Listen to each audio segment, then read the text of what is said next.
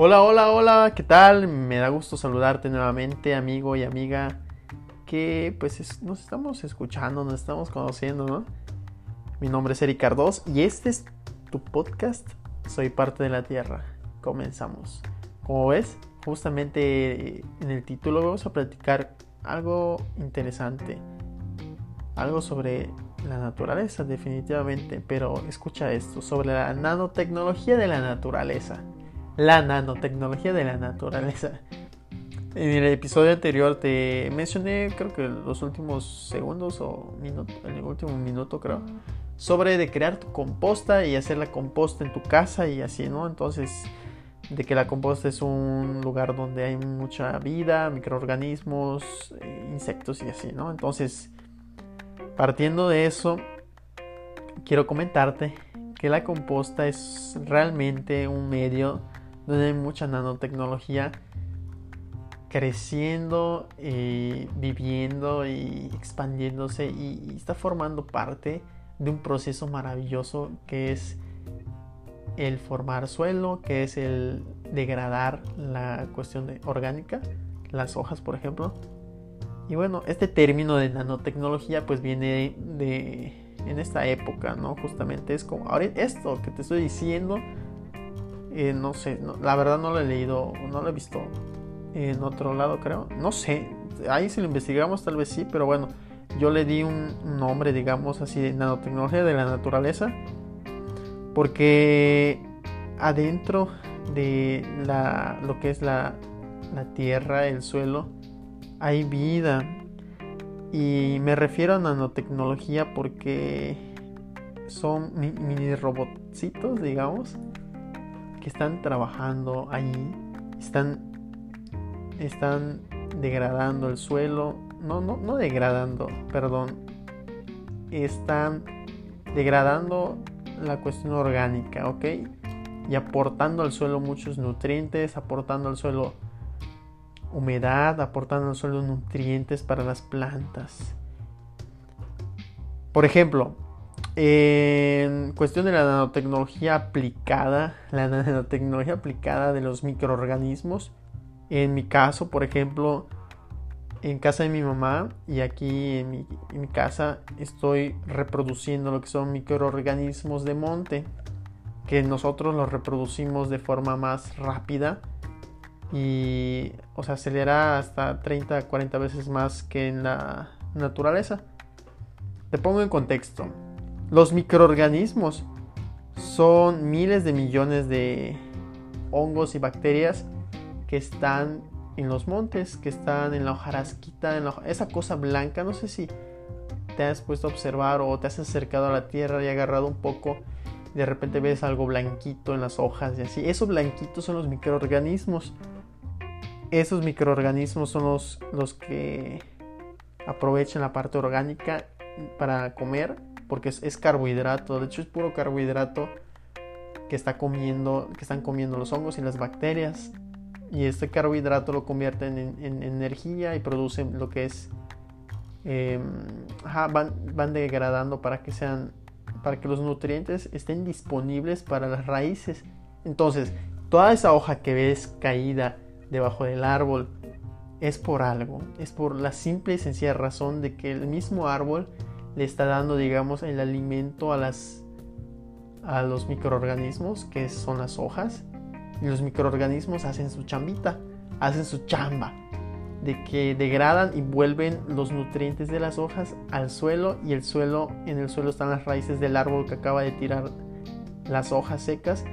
Y así es un ciclo maravilloso. La naturaleza es súper sustentable la naturaleza es una de las máquinas más perfectas que existen. De hecho, la naturaleza va a seguir existiendo y nosotros ya vamos a morirnos muy, muy pronto. O sea, la civilización va a tener un declive muy, muy abrupto, más que nada por la sobrepoblación, la sobreexplotación de energías.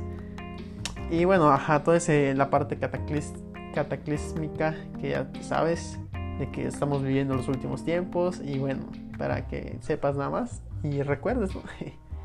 bueno, seguimos con la parte de la nanotecnología. Entonces nosotros en casa de mamá, de mi mamá, hacemos este biofertilizante. que básicamente nosotros a los microorganismos de monte le damos comida. ¿Qué le damos?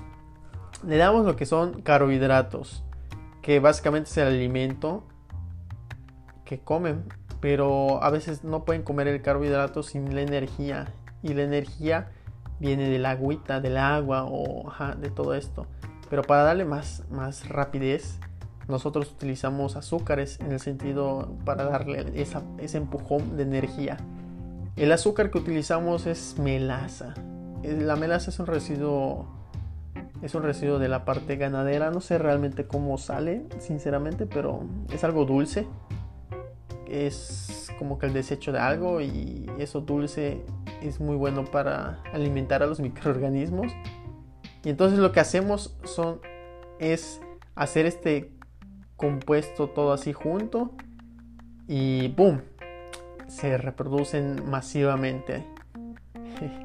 Está súper mal explicado, lo siento. Pero la cuestión es de que, ajá, mira, escucha. La cuestión es de que hay tres cosas fundamentales en este proceso. La incorporación de carbohidratos, que es uno. La incorporación de azúcares, que es dos y el medio para que se desarrolle es el agua. Entonces nosotros le ponemos estos tres ingredientes en un recipiente, los guardamos, lo sellamos. De hecho, el, proceso se hace más rápido anaeróbicamente. Por eso es más rápido porque lo cerramos. En cambio, el proceso natural es al aire libre y el proceso es más tardado, de un ciclo de dos años, tres años. En el monte, por ejemplo, si vamos y pisamos está suavecito, ese colchoncito que sentimos es un colchoncito de unos 5, 10, 20 centímetros que se fueron formando por años, años realmente, no, no tienes idea de cuántos años. Con el hecho de decirte que para un centímetro de suelo se necesita aproximadamente, no sé, 100, 150, 200 años para que se genere un centímetro de suelo. Entonces, ese colchoncito, digamos, de que sientes cuando pisas ahí en el monte. Es un colchoncito de 10 centímetros. Han pasado aproximadamente unos 10, 20 años. Pero eso aún igual sigue con mucho, con mucho aire y todo esto. Y se va a hacer más pequeño. Y al final todo esto va generando suelo. Para que imagínate cuánto tuvo que pasar para que se genere esta, capa de sedimentación de, suelos que tenemos aquí en Yucatán. Em, de hecho, en Yucatán hay muy poco suelo. De repente, eh, la, parte norte, de hecho, de aquí de Yucatán es un suelo leptosol, un suelo rico en piedras, en la piedra caliza. Y bueno, la parte más sur es la parte más rica en suelos. Entonces, es la parte como que más antigua, la parte más que estuvo más expuesta a la parte de la vegetación por miles de millones de años, imagínate. Estamos hablando de un trabajo titánico, gigantesco, que los microorganismos, que esta nanotecnología de la naturaleza, ha hecho por cientos de miles de millones de años. O sea, nosotros estamos empezando a descubrir la parte de la microbiología, la parte de la, la nanotecnología y tratar de aplicarlas en cuestiones tecnológicas, cuestiones de la salud y todo esto. Pero la, naturaleza lo ha, lo ha, hecho desde el principio, desde los primeros seres vivientes de este mundo. Así que es maravilloso que sepas esta parte de la nanotecnología de la naturaleza. De que tú puedes crear tu propia fábrica de microorganismos, crear tu propio biofertilizante porque estos microorganismos nosotros en casa de mamá los, los reproducimos de así y lo utilizamos, digamos, yo por ejemplo aquí en mi departamento tengo una botellita donde agarré un puño, imagínate, mira, agarré un puño de microorganismos de monte y agarré un puño de salvado de trigo. Esto lo revolví y lo humedecí con la melaza que la melaza es, este líquido azucarado que te digo, quedó humedito y le puse un poquito de agua, pero un chorrito porque realmente está todo húmedo, porque la melaza es, líquido. Entonces lo revolví y lo hice así con mi mano todo y lo metí en un litro, en un vaso de, litro que es justamente de esos de Yoplait o Danone, no sé, donde viene el yogurt. Y es eso. Ahí lo tapé con la tapita y lo puse debajo de la sombra, en la sombra. Entonces lo dejé un mes. De hecho, el proceso anaeróbico cerrado, digamos en sombra, es de un mes. Entonces en un mes ya está. Esa, este, este, de hecho, en volumen es como la mitad de un litro. Entonces, de esta mitad de un litro que ya tenemos, sacamos, lo ponemos eh, así como en una telita, como haciendo una bolsita de té, por ejemplo. Y esta bolsita de té, digamos de, de 100 o 200 gramos, eh, supongamos que pesa 200 gramos. 200 gramos lo sumergimos en una, en una cubeta de 20 litros como té y lo dejamos reposar 15 días. Lo que va a suceder en el transcurso de estos 15 días es que este té que remojamos o estos microorganismos que remojamos se empiezan a reproducir más en el agua. De hecho, ah, perdón, me salté la parte. Digamos, de los 20 litros de, eh, de agua, le ponemos antes de, ajá, no se va a llenar 20 litros. Si acaso vamos a poner 18 litros y le vas a echar em, medio litro de melaza o por ejemplo como 200 gramos de azúcar. Podemos utilizar azúcar estándar, no, no la azúcar refinada, porque esta azúcar refinada es malísima. O de tratar de consumir azúcar, si consumes azúcar, en la esta estándar o hemos utilizado miel. La miel se puede utilizar, no sé, digamos unos 300 gramos de miel en, 8, o en 18 litros, perdón. Y lo remojamos, revolvemos esta agua, va a quedar dulce. Entonces esto dulce ya sabes que es una explosión de energía para los microorganismos. Y ajá, metemos el té y lo sellamos con una bolsita arriba o con una tapa. Lo dejamos 15 días para fermentar y este fermenta, y esta fermentación va a salir así burbujitas y así, bien padre esos 18 o 19, 20 litros ya van a estar listos en 15 días para nutrir tu suelo. Es una bomba de microorganismos, de miles de millones de microorganismos que van a estar dispuestos a chambear, van a estar dispuestos a degradar este, la hojarasca más rápido porque están hambrientos, quieren, quieren carbohidratos porque los llenamos de energía, recuerda, y, van a estar al full.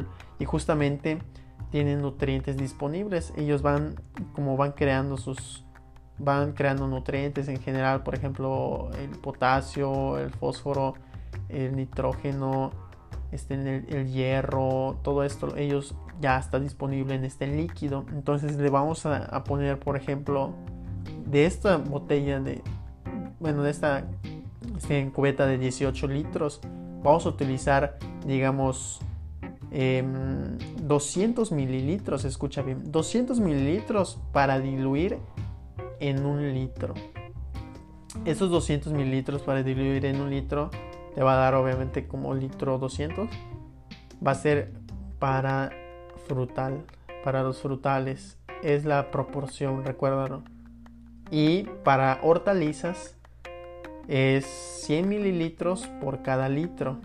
100 mililitros por cada litro es el 10% y, el 20% para frutales.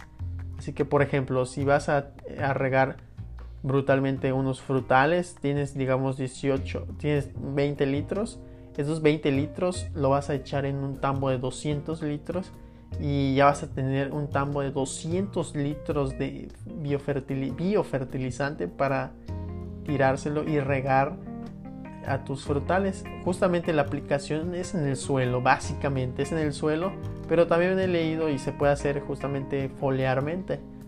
Pero si lo vas a poner en las hojas de las hortalizas, por ejemplo, hazlo con un atomizador y de preferencia en la tarde cuando ya esté anocheciendo, ¿sale?